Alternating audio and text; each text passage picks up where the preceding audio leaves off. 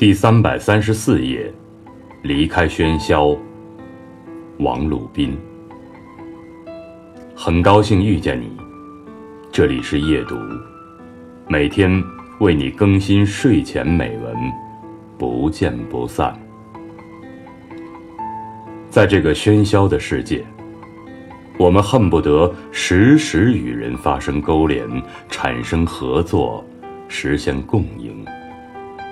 但其实，大部分都是表面的热闹，或者说，那应该是你积累到一定的程度的时候才开始做的事情，而不应该让其占据所有的时间。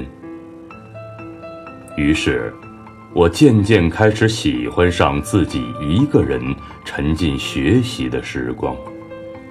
因为这些时光才是最可贵的，因为往往是这些时光才成就了我们。